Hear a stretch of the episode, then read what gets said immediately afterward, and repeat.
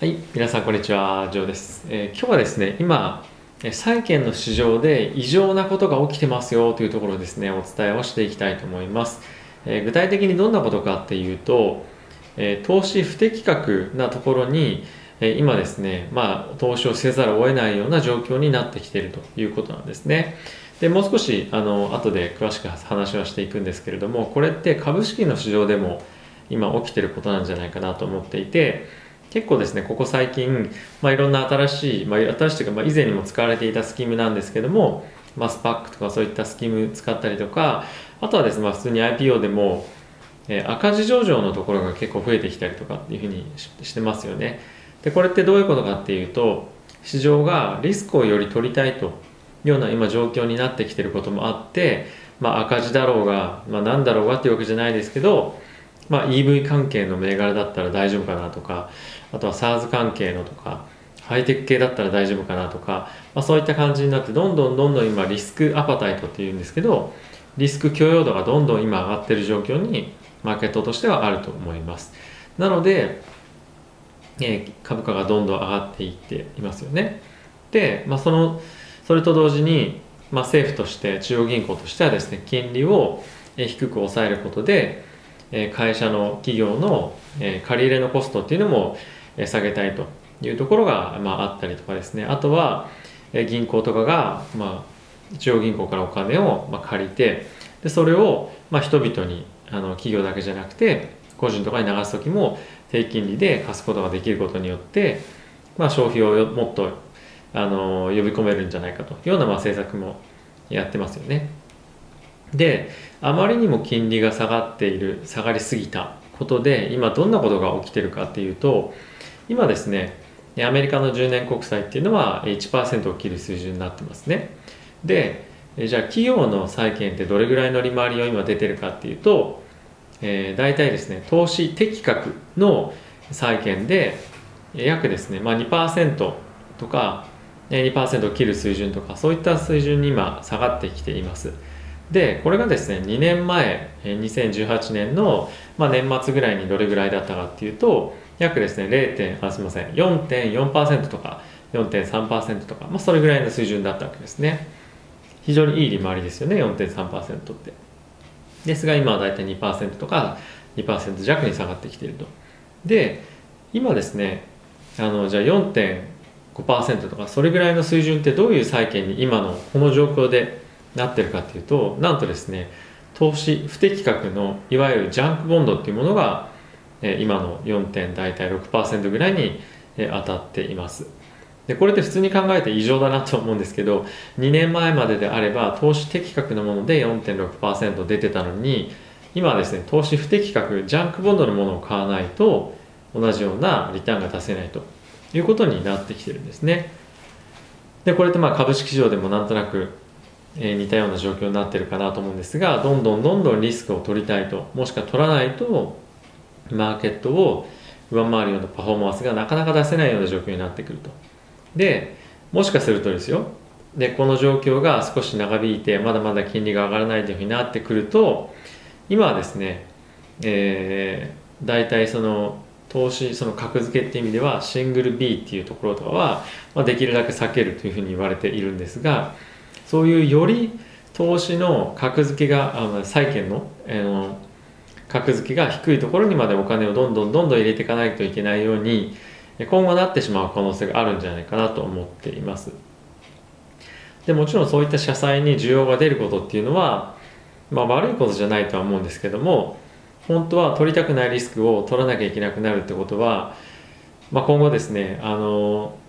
経済の状況が思わしくない状況が続いたりとか景気の回復っていうのが思いのほか、えー、返ってこなかったりとかあとはですね業界によってはなかなか回復が、えー早い状早い段階で起こらなくて時間がかかってしまうとか、まあ、いろいろあると思うんですけども、まあ、そうなった場合に今投資を、えーしている投資不適格のところもそうですし今後可能性として、投資が入っていく、えー投資不適格の中でもより悪いところにデフォルトとかがですね起こり始めると金融機関とかもですねかなり厳しくなったりとかあとは個人投資家でも、まあ、そういった銘柄に投資をしているえー、人たちはですね厳しい状況になったりとか、えー、する可能性もまあなきにしもあらずなんじゃないかなと今個人的には、えー、思っています。まあ、要するに何を言いたいかっていうと今はですね本当にあのちょっと前今考えられなかったぐらい、ね、異常な今マーケットになっていて、ま、それは株式市場も同じで債券はおそらく、まあ、もっとそうなんじゃないかなと。まあでももっとそうとかっていうよりも今本当おかしいですよね。そのいあの PR があの100倍とかって結構普通にあるし PSR が10倍超えてるとか結構そういうのがあるんで本当にあのこれからですねまあ、もうずっと僕前から言ってるんですけど今までは例えば EV 業界だったら何でも買いますよとかあとはリニューアブルエナジーだったら何でも買いますとかもう今そういう状況だったじゃないですか。まあ多分このコロナのあじゃなくてあのコロナのワクチンが承認されるかどうかみたいな話が出る前まではそうだったんですけどじゃあ今後、えー、どういうふうになっていくかじゃあもっと回復が経済全体として立ち上がってくるんじゃないかとかあとはですね来年になったら、まあ、ヨーロッパの方もですね景気回復してくるんじゃないかとかそういうふうになってくると今はですねじゃあ今買ってる銘柄の中でどこの銘柄が本当に今後上がってくるんだろうとかどこの銘柄は本物なんだろうとかそういうふうに今後なってくるというふうに僕は思っています。今までだったらハイテクだったら何でもいいとかあのハイパーグロースだったら何でもいいみたいなまあね半ばそういう感じだったと思うんですね。なので今後はですね本当に大丈夫な会社本当にリスク取ってもいい会社っていうのはどこなのかっていうのはですね、えー、見ていかなきゃいけない相場になるんじゃないかなと個人的には思っています。もちろん EV だったら僕は個人的にはあのテスラだと、